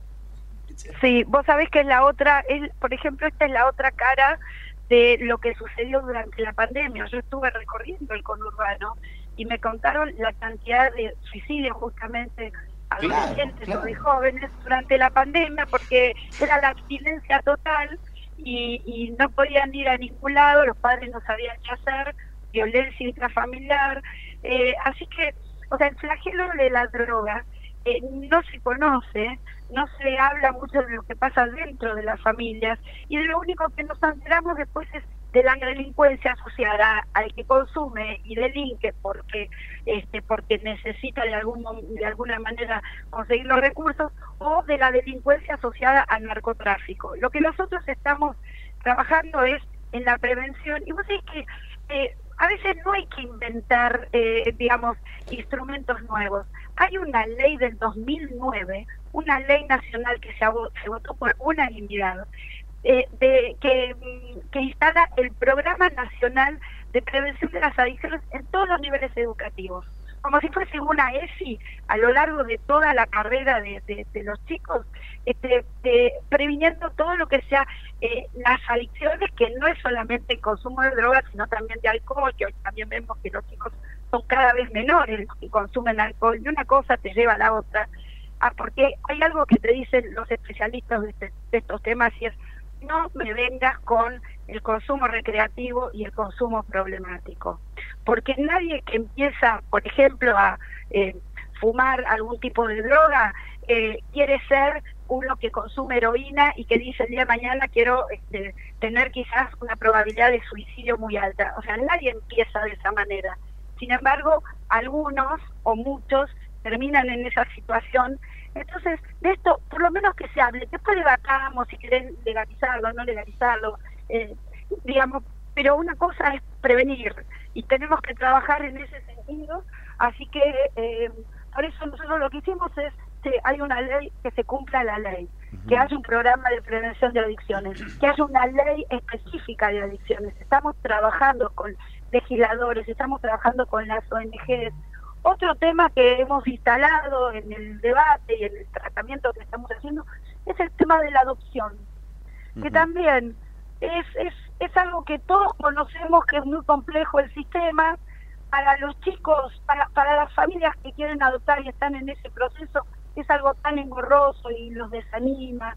Eh, pero por otro lado está la vida de los niños y es su vida. Entonces hoy tenemos miles de chicos que no tienen una familia, no tienen un hogar, no reciben ese abrazo. Bueno, también tenemos que mirarlos. Cintia, vos sabés que estás hablando de temas que son realmente muy importantes y que parece a veces que son tratados como subtemas de otros, ¿no? Pero que en algún punto también es atendible porque la marginalidad, digo yo, también empieza con la falta de, una salud por parte del Estado que sea coherente y que, que llegue a nosotros, por la falta de obras públicas, por una inflación que es galopante, que hace que la gente esté más cada día más afuera del sistema y que posiblemente en algunos casos caiga también en la, en la marginalidad. Eh, la provincia de Buenos Aires en ese sentido eh, está, bueno, como vos bien lo sabés, mucho más compleja. La pregunta es política, ¿vas a ser precandidata a vicegobernadora o todavía eso está por definirse? No, la precandidatura se define ya cuando estás eh, justamente en una boleta que te estás presentando en la PASO. Sí, sí, sí, sí, pero por eso es tu intención clara, ¿no? Soy aspirante. está muy bien. Soy aspirante, pero ¿por qué? Porque, mira, amo la provincia, la he recorrido en muchísimas oportunidades. Ahora estuve viendo, eh, en estos últimos 19 días, fui a 32 distritos 32 y no te estoy hablando del conurbano, estuve hasta en Ecotea, en otra oportunidad me fui hasta Bahía Blanca, digo porque voy en coche, ¿no? Bueno, una combi que tenemos floteada. Eh, y entonces recorro, conozco la realidad de cada distrito, porque cada municipio tiene lo suyo, pero además, además tengo una, una mirada de mujer, y yo creo que eh, en general, bueno, eh, hoy en día en la política entendió culturalmente la importancia que tenemos las mujeres ¿no? en, aportarle a la política pública y por eso eh, tenemos la ley de paridad en los cargos legislativos. Bueno, en las fórmulas tanto presidenciales como gobernador no es obligatorio, pero creemos que es muy conveniente. Y soy la única mujer en la provincia de Buenos Aires que tiene un partido con un desarrollo territorial propio, mil fiscales que los fueron todos voluntarios, este, desarrollo territorial y además 262 mil votos en la provincia de Buenos Aires. Así que por eso decimos, somos aspirantes, entendemos que, bueno, justamente lo que me preguntabas al principio, hay internas, hay este, otras propuestas, bueno, bienvenidas sean eh, todas estas posibilidades y nosotros tenemos uno de, de aquellos que estamos acompañando. De todas maneras, para mí es un privilegio poder acompañarlo a Diego Santilli en su propuesta para la provincia de Buenos Aires. Yo vi su trabajo en la ciudad de Buenos Aires. Él, es especialista en temas de seguridad y cuando te reunís con los vecinos de la provincia de Buenos Aires, sea donde sea, con urbano o el interior del país, este, el primer tema eh, a lo que se refieren es a la inseguridad. Entonces, eh, Diego va a tener un rol importantísimo en, en poder salir de esto que es el, digamos, el, primer problema ¿no? que dice la gente que tiene, pero después la lista mm. lamentablemente se nota. Cintia, un placer charlar contigo, te mandamos un abrazo. No, por favor, muchísimas gracias por el interés y bueno, esperemos que pronto la gente empiece a salir de toda esta este ruido que sienten eh, alrededor de las pasos. Hoy se terminan de cerrar las alianzas, el 24 se cierran las listas y ya después, bueno, es esperar los días de las elecciones. Igual entendemos perfectamente que la gente tiene otra preocupación. Y creo que recién los últimos días de las elecciones van a decir, bueno, a ver quién a quién voto. Mientras tanto, algunos escuchan las propuestas, pero la gente está preocupada porque no llega a fin de mes. y eso es. lo que para nosotros es lo primordial cuando hacemos eh, hacemos política y queremos este, buscar el bien común, que la gente esté mejor. Muchas gracias. Cintia, muchísimas gracias. Un abrazo grande. Gracias a ustedes. Un beso. Ahí la, la escuchábamos a Cintia Houghton, como dice ella, como se autica aspirante a la vicegobernación de la provincia de Buenos Aires, en esta recta final donde quedan pocas horas. Así es. Pero bueno, así está, ¿no? el, ruido, el ruido político. Eh, también es lógico, como decía al principio. Lo que pasa es que me llama la atención que falta muy poco para definir ciertas cosas y hay eh, muchos problemas por, atender. Tal cual. Muchos problemas. Vos fíjate, con cada personaje vinculado a la política con el que charlamos, se dispara un tema que es clave, que es importante, que es vital. En este caso charlábamos con Cintia, por ejemplo, del caso narcotráfico. Y nos podemos llegar a quedar un día hablando ah, de claro. Imagínate lo que es. Imagínate, claro, todo el abanico de, sí, sí, sí, vamos a decirlo En, español antiguo, de quilombos que tenemos, ¿no? sí, tal cual, tal cual. Hay este, mucho por hacer y modificar, sí, sí. Sin lugar a dudas. 11 y 27 estamos en la trinchera, dale. Dale. En la trinchera tenemos barricada de información, donde la noticia es segura. La trinchera, con la conducción de Gustavo Tubio. De lunes a viernes, de 10 a 12, por ecomedios.com y AM1220. Él pesó 3 kilos 100. Ella nació de madrugada. Amparo al año y medio estaba en el maternal de Tigre Centro. Camilo fue el de Don Torcuato. En el materno infantil compartieron pediatra. Ana. También fueron al mismo colegio público, pero Amparo hizo el cole a la tarde, Camilo a la mañana. Él iba al polideportivo Mariano Moreno, ella al teatro Pepe Soriano. Un día, en una plaza, se conocieron para no separarse nunca más. En cada momento, el municipio de Tigre está con vos. Tigre es mi vida. Municipalidad de Tigre. Tu barrio recicla. Desde el programa Merlo Limpio llegan las jornadas Tu barrio recicla.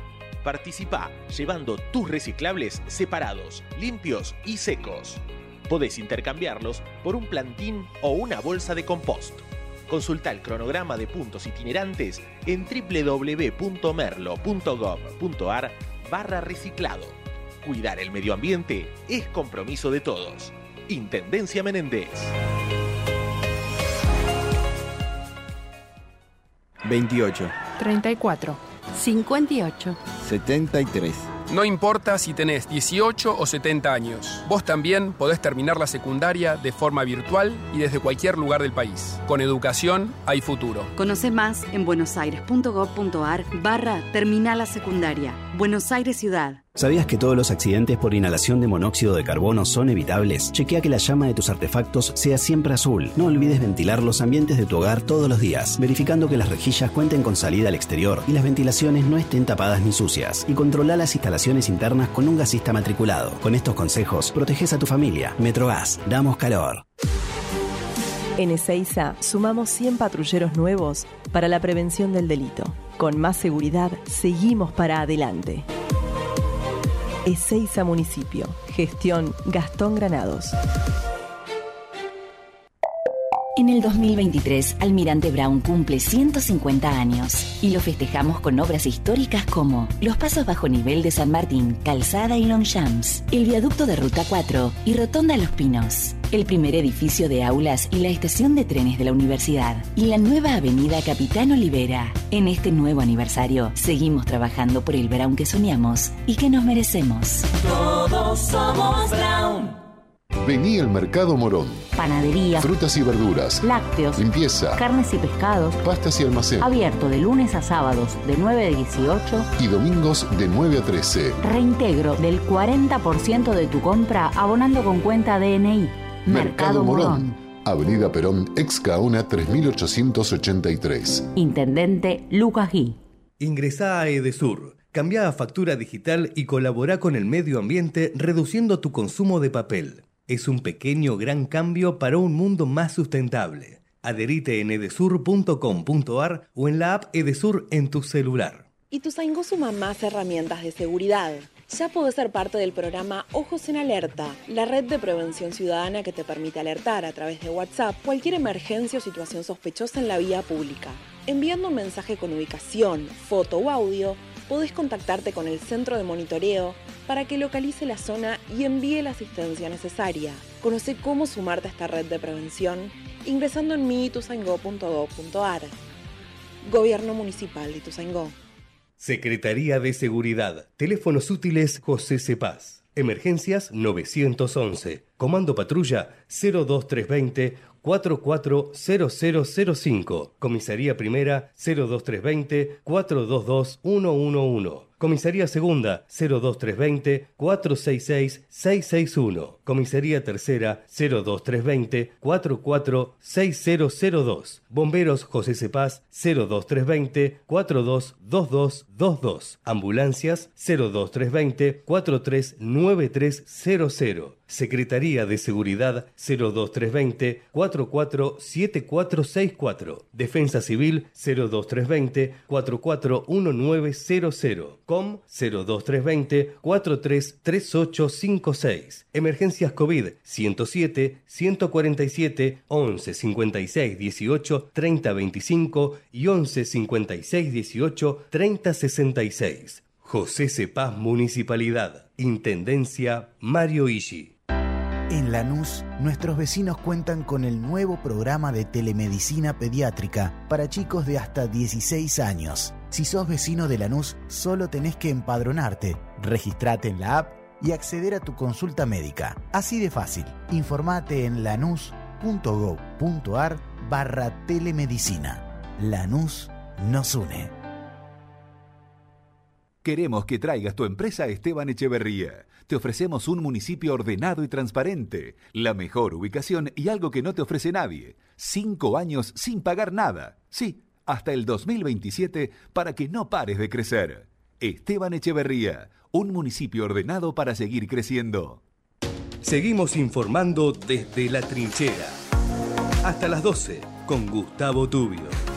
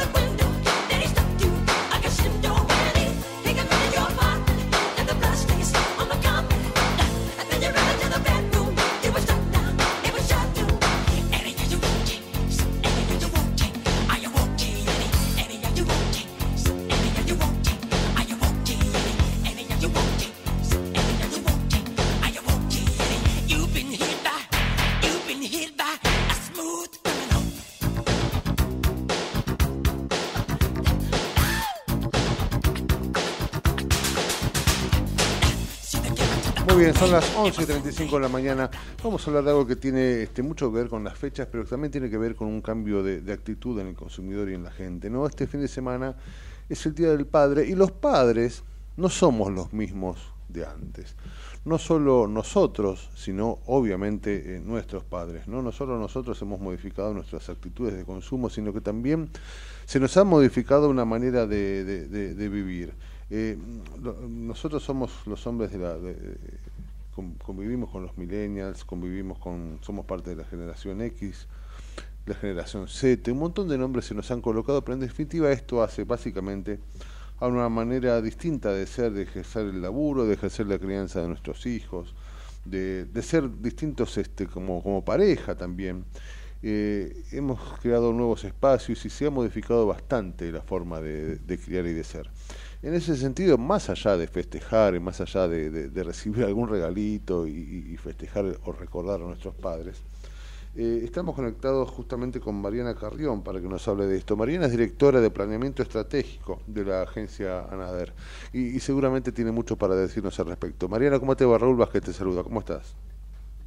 Hola Raúl, muy buenos días. Muy bien, muchas gracias. Un placer este, escucharte. Vos sabés que, bueno, ANADER es una de las agencias globales, digo yo, yo conozco el mundo publicitario, de, eh, con mayor oferta en comunicaciones en, América Latina. Es una agencia muy, muy grande y, tiene mucha capacidad de entender al consumidor.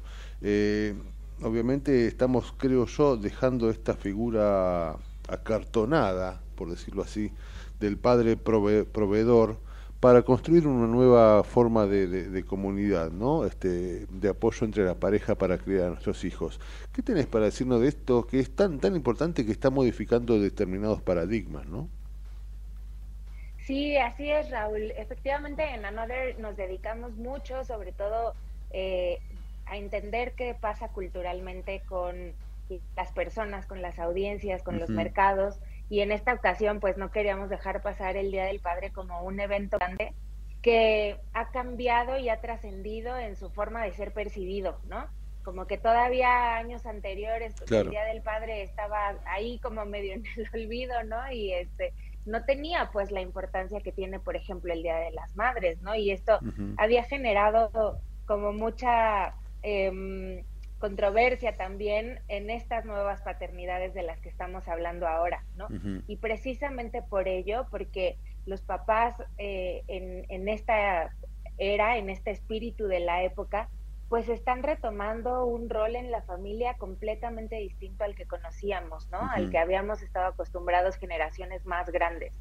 Y claro, esto tiene que ver con, con que también las mujeres hemos tomado otro tipo de roles, ¿no? Dentro de la sociedad y los papás están buscando también cómo conectar de, de, mejor manera con sus familias, cómo involucrarse más, cómo dejar atrás un poco esto que tú decías como un papel más acartonado, más del papá proveedor, más del papá eh, pues trabajador y un poco ausente. Sí, sí, tal cual. Y, y las nuevas generaciones están buscando em, pues tener un rol mucho más activo dentro de sus familias, entender eh, que su rol también es el de ser cuidadores, el de compartir responsabilidades, ¿no? Y no dejar únicamente como el cuidado y la crianza de los hijos en manos de las madres.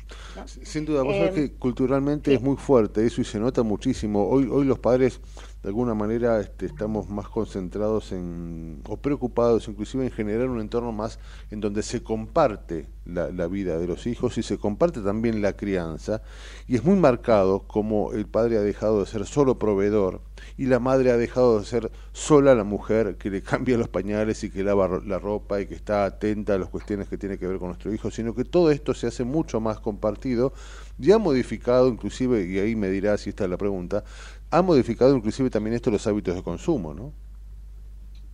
Sí, por supuesto. Evidentemente, eh, el, el, hecho de que hoy los papás estén tan involucrados y que formen parte de la toma de decisiones, pues por supuesto que cambia los hábitos de consumo, ¿no? Porque en esta toma de decisiones relacionada a lo que los hijos necesitan, ¿no? Y lo que la familia en general eh, puede llegar a necesitar, pues la decisión no solamente cae en en la mamá, ¿no? Y en este compartir esas responsabilidades, los papás tienen otras perspectivas y otras formas de abordar las necesidades familiares eh, y desde ese lugar, pues también sus, sus decisiones sobre las compras empiezan a tomar mucho más lugar y, y, por supuesto están mucho más enfocadas en lo que ellos consideran que puede ser eh, pues de mucho mayor beneficio tanto para los hijos como para la familia, ¿no? Los papás suelen ser un poco más pragmáticos, ¿no? Y entonces están mucho más enfocados en, en, aquella búsqueda de beneficios, ¿no? Son muy atentos a, a, las comparaciones, ¿no? Y entonces ves a los papás en línea buscando diferentes productos, cuál tiene mejor reviews, cuál eh, va a tener una mejor experiencia y entonces por supuesto que esta búsqueda de, productos y de servicios para la familia empieza a tomar también eh, otra dirección, ¿no? En cuanto a, en cuanto a estos perfiles y audiencias que se empiezan a, hacer más presentes. Y eso las marcas deberían de empezar a tenerlo también mucho más presente, ¿no? No solo en su oferta de productos y de servicios, eh, sino también en la comunicación, ¿no? en la comunicación, que es a lo que nosotros mayoritariamente nos dedicamos, pues en muchos casos seguimos viendo que las marcas le siguen hablando únicamente a, las mamás, ¿no? O que cuando nosotros recibimos una solicitud de clientes o audiencia, nos dicen, bueno, the housekeeper, ¿no? O sea, como la mamá, la que está como cuidando de la casa. Y es como, híjole, tendríamos que empezar a tener otra perspectiva de, de estas dinámicas familiares. Así es. Gustavo Tubio, es un placer escucharte. Em, tenía muchas ganas de, conversar con vos, ¿no? Para, para eh, empezar a entender em, estos movimientos sociales que em, son, no, sé si coincidís en esto, son como una especie de, tsunami, no que va a venir, sino que ya, ya llegó, ¿no? Y, ya cambió todo. A veces charlo con, con, con mi propio padre, imagínate generaciones donde para, el hombre cambiar un pañal estaba como mal visto, ¿entendés? Y, nosotros somos parte de, claro, estaba como, era raro, ¿viste? Era, y, hoy es algo tan, tan natural, tan lindo, tan, tan, tan especial, tan, tan, tan inolvidable ese contacto con, los hijos, que evidentemente no todo tiempo pasado fue mejor, claramente.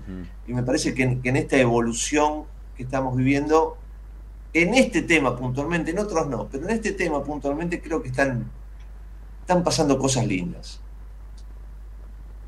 Sí, efectivamente, me parece que el involucramiento de los papás eh, es impresionante, ¿no? Y llega a lugares de, pronto en donde eh, no solo es como, como dices de pronto que cambiar el pañal, es un involucramiento mucho más emocional, ¿no? O sea, eh, hablamos de que están buscando compartir más tiempo, están buscando transmitir enseñanzas, están buscando educarse también, ¿no? O sea, porque en esta forma en la que en la que estamos entendiendo que el rol de los padres es activo, es importante, hay mucho que educar porque no se los enseñaron, ¿no? No, no viene claro, como no, no, hay una, universidad de padres, es cierto. Ojalá. Exacto. Exacto. Y, y sí, y sobre todo sus padres no se los enseñaron a ellos, ¿no? Entonces hay que buscar las herramientas, hay que buscar los espacios, hay que buscar las comunidades de otros padres para compartir, ¿no? Y entender cómo eh, involucrarse, cómo emocionalmente ser un soporte y que no cualquier cualquier llanto del pequeño sea correr con la mamá, ¿no? Sino también estar presentes en esos momentos en los que en los que emocionalmente hay que hay que estar presentes. Mariana, vos sabés que en este cambio de paradigma eh, eh, a veces están sucediendo cosas que bueno, como como como todo, ¿no? A veces se va mucho a un extremo y luego la realidad tiende a ir por la ancha avenida del medio, como decimos aquí, y, busca un, equilibrio. Pero eh, te quería preguntar estrictamente qué, qué, pensás como comunicador y qué pensás eh, a partir de los estudios que, que, tan bien nos estás relatando o qué dice la gente respecto de esto. Porque, eh, ¿cómo decirlo? A veces terminamos siendo amigos de nuestros hijos por no ser la figura que imitaba aquel padre este duro y recto y que a veces hasta no se le trataba de voz. Eh, digo, hay un equilibrio en el medio porque me parece que también es tan complejo o, puede generar inconvenientes que tu hijo te vea como un amigo solamente, ¿no? Claro, bueno, esto eh, ya se va un poco a temas más, más eh, psicológicos y demás, pero sí creo que eh, evidentemente hay líneas muy delgadas, ¿no? Que, que, pasan con estos cambios de paradigma, como bien dices, ¿no? Y de pronto la generación Z nos está poniendo mucho en jaque en muchos eh, sentidos, ¿no? En muchos sistemas que, que vivíamos, ¿no? De manera como pues más normalizada y que ellos han venido a, a cuestionarlo todo, ¿no? Y desde ese lugar pues nos hemos replanteado un montón de, de situaciones sociales y de, y de estigmas que, que, se vivían y que nadie cuestionaba. Y que en algunos casos, como, como platicamos ahora, eh, hacen mucho bien a la sociedad, en otros, eh, pues todavía nos estamos preguntando qué tanto eh, vale la pena tomar en cuenta este cambio tan radical que puede suceder, ¿no? No es fácil. Em, pero sí, evidentemente yo creo que los papás tienen una una tarea como muy importante en este sentido y encontrar el equilibrio debe ser una cosa muy compleja para quienes son papás. Te aseguro que sí. Pero ahí es en donde está la tensión seguramente de, de, las sociedades, ¿no? Y, y, esas tensiones que se generan, ¿no? Entre, entre estos comportamientos humanos es en donde eh, nosotros como comunicadores, como marcas, encontramos una oportunidad para ayudar también a guiar, a resolver y no solamente ser un producto y un servicio que comprar, sino como, como marcas tenemos o tienen ¿no? esta capacidad de también eh, provocar estos cambios, provocar em, comportamientos y, tratar de ayudar a resolver estas tensiones humanas. Pues sabes, Mariana, te, escucho, ¿no? Y por supuesto también es un desafío, ahora se viene el Día del Padre aquí en la, en la Argentina. Y em, claro, Raúl y yo somos particulares. Yo, claro, soy un problema para las marcas y Raúl también. Para mí no hay, no hay domingo, claro, no hay Día del Padre mejor que poder, eh, viste que aquí en la Argentina somos muy de comer asado, ahora está caro, pero digo, tratamos. pero para mí no, no, hay cosa más linda que juntar a, mi familia, a mis hijos, a mi papá, que tengo la suerte de tenerlo, y, comer un asado y reírnos. Pero yo no quiero ningún regalo. Para mí el regalo es ese. Entonces, claro, ahí las marcas me quieren matar. No necesito otra cosa más que eso. Nada me hace más feliz que eso, ¿entendés? Claro. No, y, sabes que esto que me comentas es algo que está pasando como en, gran medida, ¿no? O sea, empieza a haber también un consumo mucho más consciente, ¿no? En donde estamos, em, pues, mucho más provocados, digamos, motivados por aquello que no necesariamente se, se convierte en una posesión, ¿no? En un, en un bien material. Em, y esto es importante, sí, que las marcas también estén muy pendientes de estas, de estas situaciones y de estas nuevas necesidades, porque entonces donde se abren oportunidades no está solamente en la venta de su producto, ¿no? Sino en cómo generan conexiones con las audiencias, en cómo proveen una experiencia de marca que a lo mejor viene desde otro lugar, ¿no? Y, y, no y no necesariamente estamos buscando comprar el regalo de papá, pero a lo mejor en este asado, en este, en este espacio en donde tú estás compartiendo con tu familia, con tu propio padre, con tus seres queridos, eh, no sé, a lo mejor encuentras una playlist en Spotify que está relacionada con este día, que evoca emociones y que de alguna manera hay una marca involucrada, ¿no?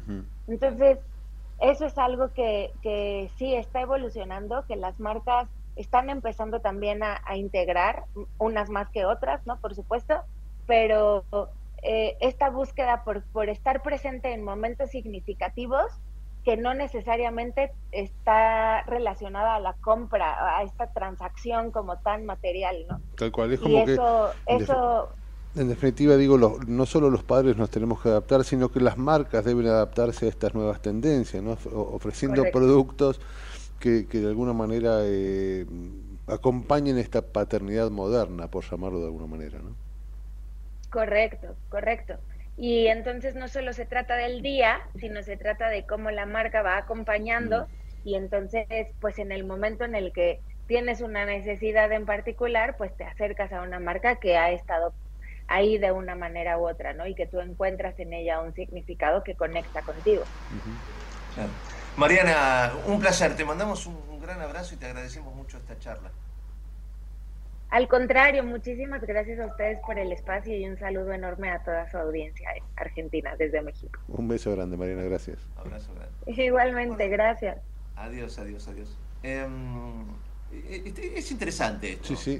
Además vos sos un hombre de la publicidad, lo, entendés más que nada, es, parte de tu pasión. Es muy lindo entender un poco cómo, cómo se modifica la, forma de vivir de la gente, ¿no? Y es muy cierto, en la paternidad es donde más se nota el hecho de cómo las marcas tienen que modificar la forma de encararlo, eh, que no está sucediendo del todo aquí en la Argentina. ¿eh? Aquí, como decía Mariana, todavía seguimos vendiendo, tratando de publicitar el regalo para papá cuando en realidad las marcas deberían generar, este, como ella decía, compañías para, para, para, los nuevos padres. Es, para, pensar, ¿viste? Uno, uno cree que, que el, el, paquetito, ¿viste? el paquete con el moño y la bolsita es el regalo. Y a veces el regalo va por otra cosa, como te recién. Mientras le comentaba a Mariana esta, esto de, perdón, tengo una alergia bárbara como siempre, como todas las mañanas, y sin dormir peor, pero digo, a veces este tema del encuentro, claro, hay un montón de marcas en ese encuentro. Claro, claro, claro que sí. La mesa, ya, ya, ahí, ya ahí tenés. Exacto, exacto. Y, a veces pasa por eso, por un, no sé, por un vino, por, una, por un gesto. Exacto, por, exacto. por, algo, ¿no? Una, una presencia. ¿no? Así es, así es. Las marcas están buscando ese, ese, nicho. No digo que no vale el paquetito porque si no me van a, me van a No, seguro que sí, es válido, pero no, no es solo como antes el paquetito. Claro, no es solo antes como no, es solo como era antes, digo, el paquetito con el moño toma papá feliz día. Eh, en todo caso, inclusive me parece que es más una cuestión hasta hasta familiar, ¿no? Hasta no sé, establecer las bases o las condiciones para que este día esté acompañado por determinadas marcas. Ahí está la sagacidad de cada marca, ¿no? Cómo acompañar eso. Ahí está. 11.52, estamos en la trinchera, dale. Seguimos informando desde la trinchera. Hasta las 12 con Gustavo Tubio.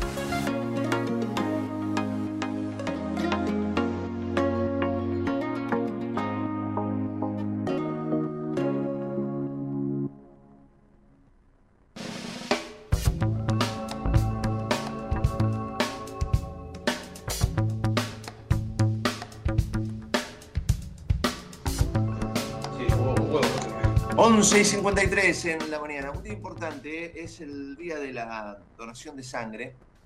Em, perdimos mucho tiempo en este camino durante la pandemia. Se está tratando de recuperar todo lo que, lo que se ha perdido. y el tema de tener conciencia de que no solamente que está muy bien cuando te convocan para algún amigo, algún familiar en algún determinado momento, siempre duro, siempre difícil para, para donar sangre, sino que uno puede hacerlo sin sin justamente, sin estar atado a una problemática puntual.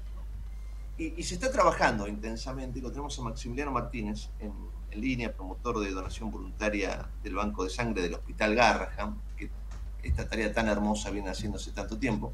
Maxi, qué placer escucharte, ¿cómo andás? Buen día. Hola, ¿qué tal? Muy buenos días a todos y feliz día. Muchas gracias por darnos la oportunidad de contar lo que hacemos. Bueno, eh, danos un, panorama un poquito más, más, claro de cómo se está trabajando. Yo insisto en esto de donar siempre que uno pueda. Me he encontrado a veces con ciertos hospitales que cuando vos llegaste dicen, y no tengo extraccionista, mm. uy, no tengo el equipo adecuado. Bueno, evidentemente hay que trabajar intensamente, ¿no? También en ese punto. Contanos cómo se está trabajando allí en Algarrahan, que sé que lo hacen de una manera excepcional, por eso te lo pregunto. Bueno, en realidad hoy es el día del donante voluntario de sangre y esto es algo que nos toca muy de cerca a nosotros porque todos nuestros donantes son 100% voluntarios. A ninguno de nuestros pacientes nosotros les exigimos que consigan donantes para reponer lo que vamos a utilizar en sus operaciones y, tratamientos, sino que trabajamos de manera estratégica con todo tipo de instituciones, con universidades, empresas, escuelas, sociedades de fomento, bibliotecas, y todos los días vamos a algún lugar en específico a acercar de alguna manera la donación de sangre a, la sociedad, a los barrios. Entonces nosotros salimos a buscar los donantes y de esa manera más o menos el... Maxi. No me diga que se fue. ¿Lo perdimos? Maximiliano. Estas comunicaciones. Me parece que sí, sí se cortó. vamos a tratar ah, de, Justo que quedaba poco tiempo. Quería meter un rubito interesante en esto, Raulito, en esto de, de bueno, de acercarse, de, de ver la manera, ¿viste? A veces está la donación mucho más cerca de lo que uno cree y es un ratito, ¿no? Es un ratito. Eh, ¿Lo tenemos ahí a Maxi? Están tratando de conectarlo nuevamente. Ahí, atendió, espérate. Ahí está. Dame un segundo y ahí en este momento está conectado. Dale. Maxi, ahí se cortó, justo. Hola, ahí está. ¿Ahora me escuchan bien? Perfecto, sí, sí. Quedaste en el momento en, que van por, los barrios buscando. Yo te quiero preguntar, ¿en esa búsqueda es solamente una búsqueda para traer a la gente al Garrahan o van con alguna suerte de móvil, con extraccionistas? ¿Cómo es ese tema? No, nosotros llevamos todo el equipo y en, el lugar que nos presten montamos un pequeño banco de sangre móvil con las camillas, con eh, los técnicos en hemoterapia, los médicos especialistas, y durante toda una jornada, en general lo hacemos en seis horas, toda la gente que, eh, que quiera acercarse puede donar. trabajamos con turnos previos y pueden Hola, ¿me escuchan? Te escucho perfecto. Sí, sí, perfecto. Directamente pueden entrar en nuestras redes sociales o también en nuestra web de turnos que es garrahan.turnosap.com y ahí ven todas las colectas que vamos haciendo en el mes. ¿Vos sabés, Maxi... Hacemos más o menos 20, 25 colectas mensuales. Maxi Rolbas que te saluda, ¿cómo estás? Vos sabés que eh, más de una vez uno se pregunta de qué manera despertar el interés solidario por la donación, ¿no? Que uno lo puede plantear, imagínate, obviamente con campañas, con difusión, con la formación de personas que, que de alguna manera tengan la capacidad de ser, no sé, agentes multiplicadores de esta idea tan maravillosa que es donar sangre. Ahora digo, ¿Cómo está eso? Porque yo me imagino que la pandemia habrá hecho mella como, como, como casi todas las cosas. Eh, ¿Están en un niveles eh, prepandémicos? ¿Necesitamos más donantes? Seguramente que sí. Contanos cómo está la actualidad hoy de la donación en la Argentina. Bueno, en realidad nosotros somos eh, unos privilegiados porque nosotros al trabajar solamente con donantes voluntarios, cuando tuvimos el problema de la pandemia, fueron los propios donantes los que eh, nos escribían diciéndonos, che, ¿qué vamos a hacer ahora que la escuela donde dono todos los años está cerrada? Eh, yo conozco un club acá cerca de mi barrio que tal vez puedo llegar a conseguir el contacto o eh, ahora que, que, está todo cerrado me puedo acercar yo al hospital. Entonces, por suerte, como ya teníamos una comunidad fidelizada, mm. concientizada sobre la importancia de donar, no tuvimos que suspender ninguna operación o tratamiento por falta de donantes, lo pudimos conseguir igual.